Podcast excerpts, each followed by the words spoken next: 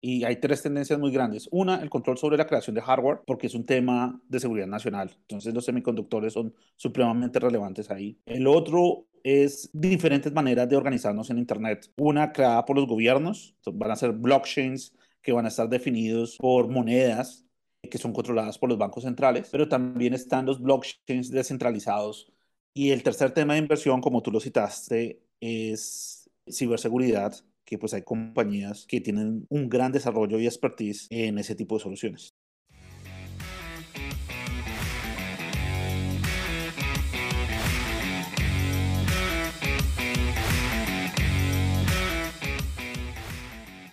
Hola, bienvenidos al podcast de los Game Changers, un espacio para entender aquellas empresas y tecnologías que están definiendo el futuro y cómo invertir en ellas.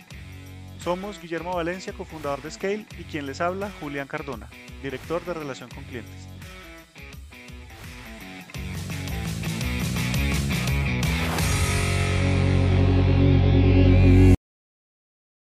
Este episodio es acerca del Internet. ¿Qué está ocurriendo con la red de redes cuáles son los grandes avances, desafíos y ante todo, qué impacto tiene el Internet en todo este nuevo contexto geopolítico y macroeconómico que estamos viviendo en este momento en el mundo. Entonces, Guillermo, bienvenido a este nuevo episodio. Hola Julián, ¿cómo estás? Un saludo para todos los oyentes. Gracias, Guillermo. Y pues bueno, este episodio tiene origen en una, en una pregunta, en una de nuestras sesiones con clientes, en donde nos hacía la pregunta de, bueno, ¿Cómo está el tema de seguridad nacional asociado a Internet y cómo juega el Internet y las diferentes posibilidades tecnológicas aquí?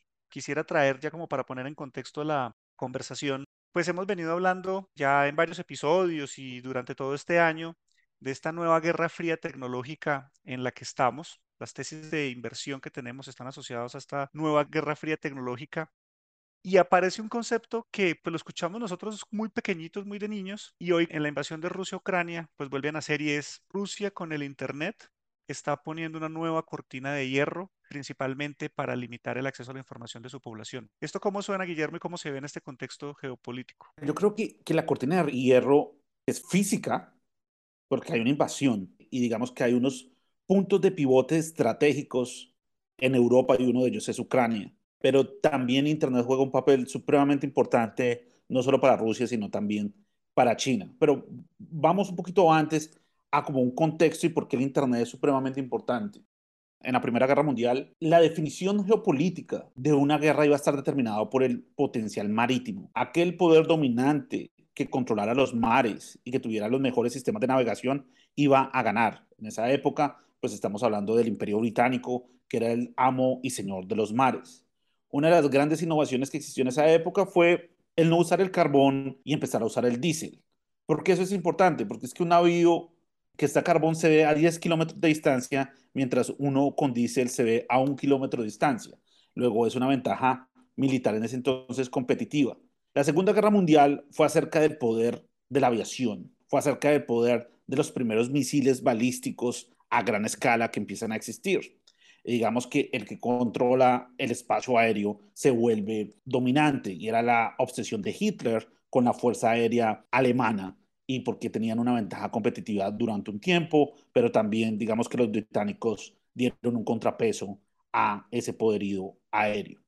Cuando hablamos de la Guerra Fría, cambia un poquito el setting, cambia un poquito la estructura geopolítica y es acerca del espacio y es acerca de la energía atómica y es acerca de, bueno, quién es el que puede espiar al otro y por eso el espacio era tan importante y se lanzan los primeros satélites y viene la conquista por la Luna. Hoy se retoma esto y, y esta Guerra Fría está en el espacio, porque es supremamente importante esta nueva lanzadera especial, pero también está en el ciberespacio, porque a nosotros nos vendieron la idea de que Internet era maravilloso, iba a conectar a todas las personas y como dice el, libro de Thomas Friedman, el mundo se volvió plano con Internet, pero también se volvió frágil y vulnerable en términos de seguridad nacional. También se hizo posible robar la propiedad intelectual. También se hizo posible infectar eh, con un virus eh, una utilidad eléctrica o incluso atómica, como, como, pasó eh, con Irán. Entonces, Internet se vuelve una fragilidad geopolítica tanto de la manera como estamos conectados como su infraestructura física. Y ahí pues nos conectamos en la era Trump cuando se hace un objetivo militar a Huawei. Dicen, no podemos tener la infraestructura 5G en manos de China porque es una debilidad de seguridad nacional. Entonces, definitivamente, las nuevas balas de esta Guerra Fría son los electrones y está en el mundo de los bits y eso está pasando en Internet. Y eso está muy chévere y muy interesante en el sentido de cómo ha evolucionado la dominancia de un territorio, de un grupo de países eh, según la tecnología que van adquiriendo, pues precisamente hoy en día con Internet pasan muchas cosas, pues inclusive más adelante de pronto quisiera retomarlo, pero pues inclusive ahorita que hacía un recuento usted, Guillermo, pues inclusive el, el sistema económico funciona sobre Internet, las transferencias monetarias funcionan sobre Internet y pues es supremamente crítico todo lo que pasa ahí. Y me gustaría como separar esta conversación en dos, porque al final una forma simple de poder ver el Internet también podría ser el componente de infraestructura y el otro el componente de las aplicaciones que van detrás de todo esto. El riesgo de infraestructura pues obviamente va asociado con los cables submarinos, va asociado con, las conexiones que se tienen para transferir la información y pues el, el, riesgo en las aplicaciones, en el software, pues tiene todos estos temas de ciberseguridad. Empecemos con el riesgo de infraestructura, porque hace muy poco escuchamos noticias en que pues en, los mares del norte de Europa, pues precisamente hubo fallos y cortes en, el, en la conexión de Internet. Hablemos un poquito de esto y qué alternativas pueden haber para, para solucionarlo. Julián, e, exactamente ese es el punto importante. O sea, hay unos, así como hay unos puntos de pivote geográficos, empiezan a existir unos puntos de pivote tecnológicos y es donde está esta infraestructura de Internet. Irónicamente, el Ártico es supremamente importante.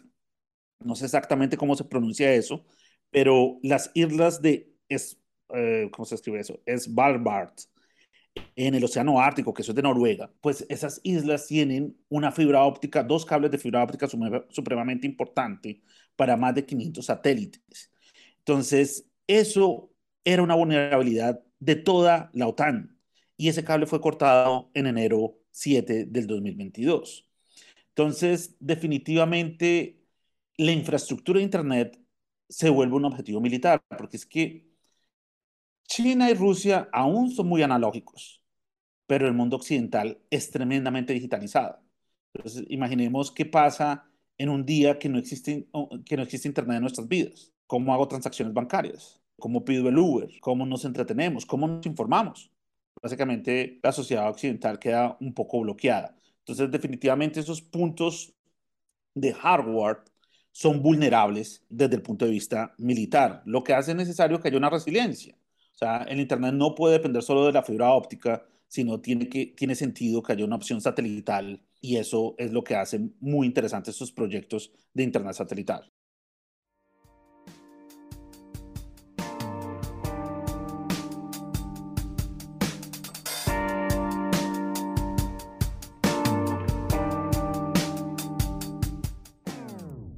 Este podcast es patrocinado por Scale. Scale empodera a las personas para que entiendan, inviertan y generen riqueza monetizando el cambio. Scale ofrece servicios para la toma informada de decisiones y brinda acompañamiento personalizado a sus clientes, con información oportuna asociada a sus portafolios de inversión. Agenda ya una llamada con nuestros representantes en scale.macrowise.co.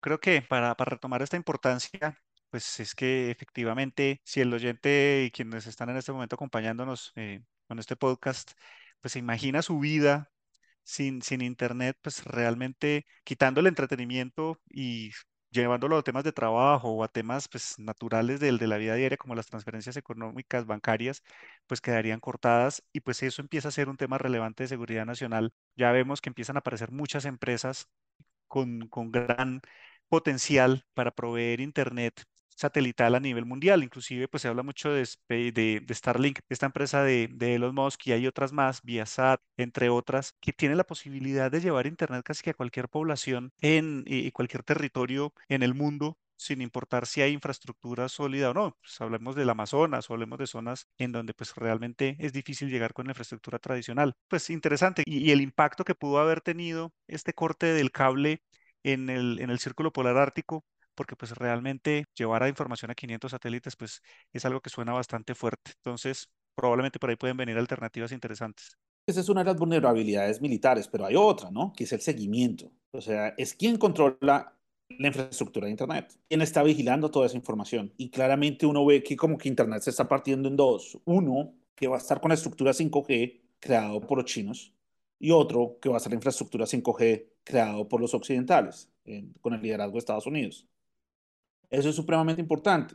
Pero la pregunta es, en ese confrontamiento de Guerra Fría, pues el Estado se empieza a volver muy fuerte y el Estado puede empezar a violar ciertas libertades civiles, como sucedió en el periodo de la Guerra Fría, tanto en la Unión Soviética como, como en Estados Unidos, porque el Estado empieza a tener un poder muy importante. Lo que es interesante es que hoy esa vigilancia existe cuando uno ve compañías como Google, como Facebook, tienen un control muy grande sobre la cantidad de información que nosotros creamos. Luego, es muy difícil tener propiedad digital. Esto es lo que hace interesante todo el movimiento cripto, porque el movimiento cripto de alguna manera reivindica la individualidad. Dice, podemos tener una tecnología, que es blockchain, que nos permite tener control sobre nuestra propiedad digital.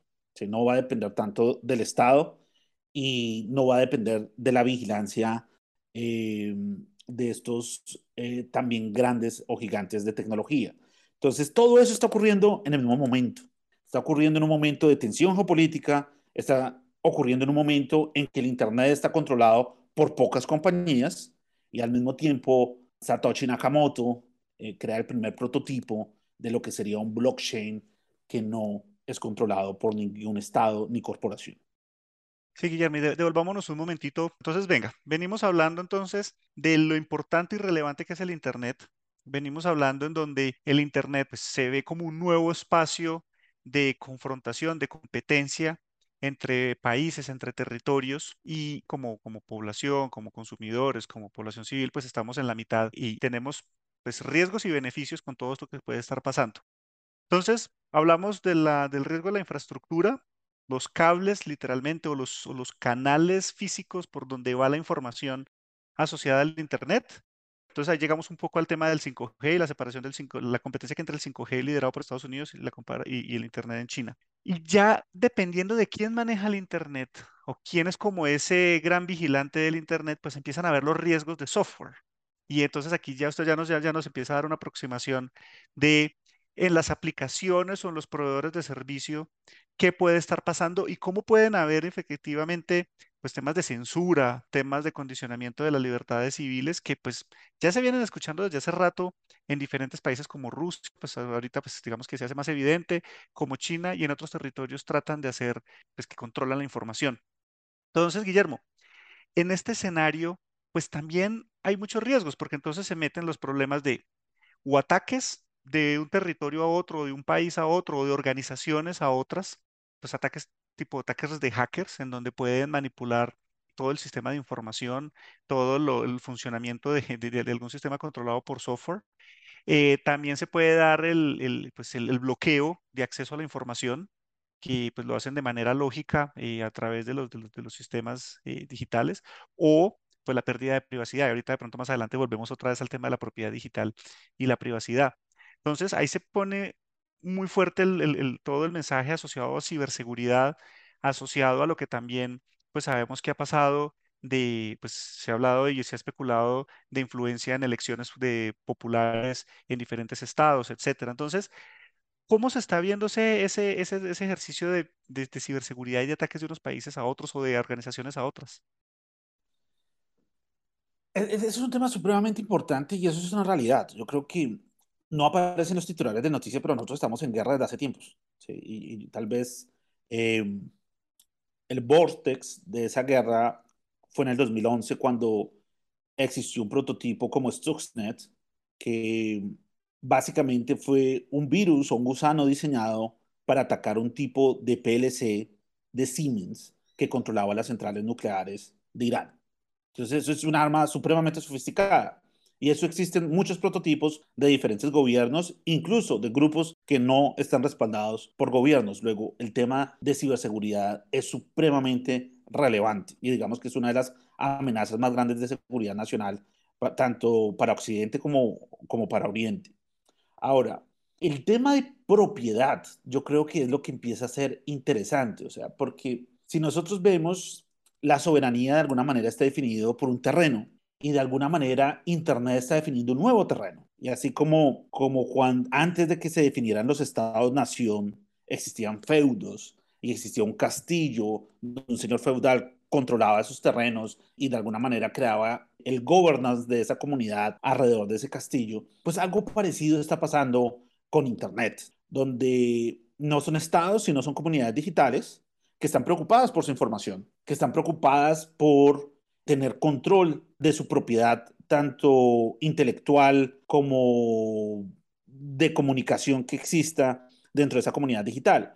Eh, y eso es lo que se está creando con los diferentes blockchains. Entonces, cuando uno ve diferentes blockchains, es como si fueran diferentes feudos, pero esta vez no es tierra, sino bits, lo que se está tratando de proteger y cuidar. Entonces, e, e, es, supremamente interesante observar cómo la sociedad se está organizando de otra manera. Y, ese concepto de propiedad es muy relevante, porque no olvidemos que antes la propiedad era algo que era solamente de los reyes.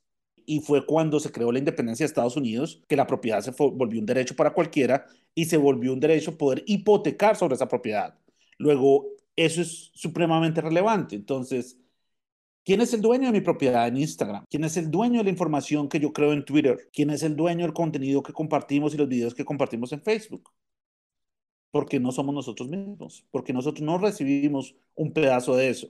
Entonces, digamos que el movimiento cripto está tratando con el Web 3.0 de crear una nueva organización de esa propiedad. Pues hoy, hoy, hoy el tema central pues es el Internet. Viene muy asociado o inicia muy asociado al tema de seguridad nacional, porque pues al final toda esta dinámica que se está dando alrededor del Internet a nivel mundial trae oportunidades y pues de nuevo, nuestro, nuestro interés siempre en Scale es cómo identificar esas tensiones que están pasando a nivel tecnológico, macroeconómico, geopolítico y llevarlo a ideas potenciales de inversión y llevarlo a ideas en donde podemos invertir en problemas o en soluciones dependiendo de cómo sea la condición. Y aquí salen varias ideas que serán muy interesantes y que probablemente cubriremos en, en ediciones posteriores pero pues viene todo el tema de, ante el riesgo de infraestructura, eh, digamos, tradicional de cables de fibra óptica submarinos o de cables en general o de infraestructura que puede ser afectada en la Tierra, pues empieza a saltar la posibilidad de una alternativa como el Internet satelital, que más allá que sea inminente y necesario, pues es dependiendo del tipo de aplicación o del tipo de territorio al que se quiere llegar, pues eso es una oportunidad que puede tener un crecimiento interesante. Eh, y esto pues con las tecnologías nuevas que también vienen de infraestructura inalámbrica, como lo que se venía, lo que se habló hace un momento del 5G entre China y, Estados Unidos.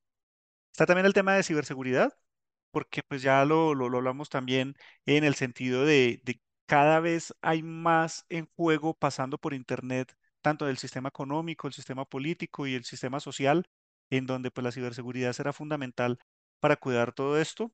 Y pues bueno, cerramos con, con, con, de nuevo con la posibilidad y la oportunidad que trae el Web 3.0 futuro basado en toda la infraestructura de blockchain y lo que nos trae las criptomonedas. Entonces ahí quería como resumir un poco de lo que hemos hablado hasta el momento, diferentes ideas, escenarios o tensiones que vamos identificando que eventualmente puede convertirse en una oportunidad para nosotros invertir en el mercado. Muy grandes. Una, el control sobre la creación de hardware porque es un tema de seguridad nacional. Entonces los semiconductores son supremamente relevantes ahí. El otro es diferentes maneras de organizarnos en Internet. Una creada por los gobiernos, van a ser blockchains que van a estar definidos por monedas eh, que son controladas por los bancos centrales, pero también están los blockchains descentralizados que pues están en cripto desde hace tiempos.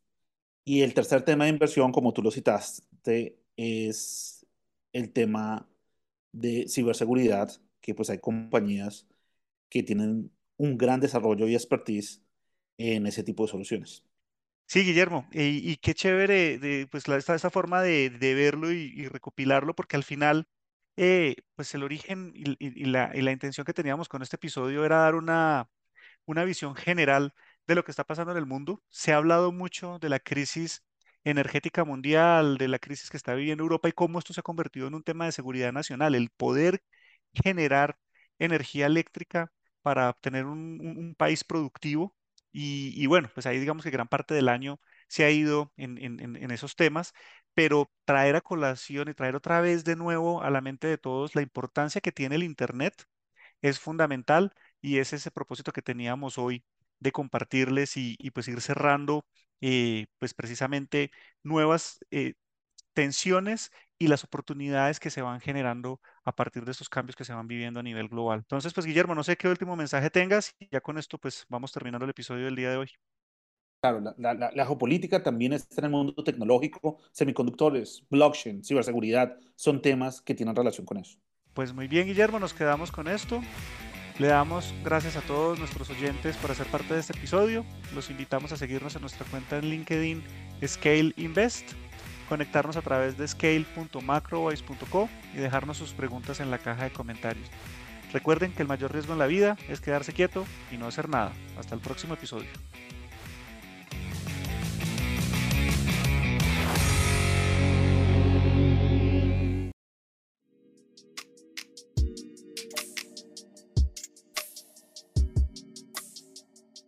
Ten en cuenta que los contenidos de este podcast no son un consejo de inversión y son publicados únicamente con fines informativos y educativos. Es responsabilidad del oyente realizar la investigación apropiada y tomar sus propias decisiones antes de invertir.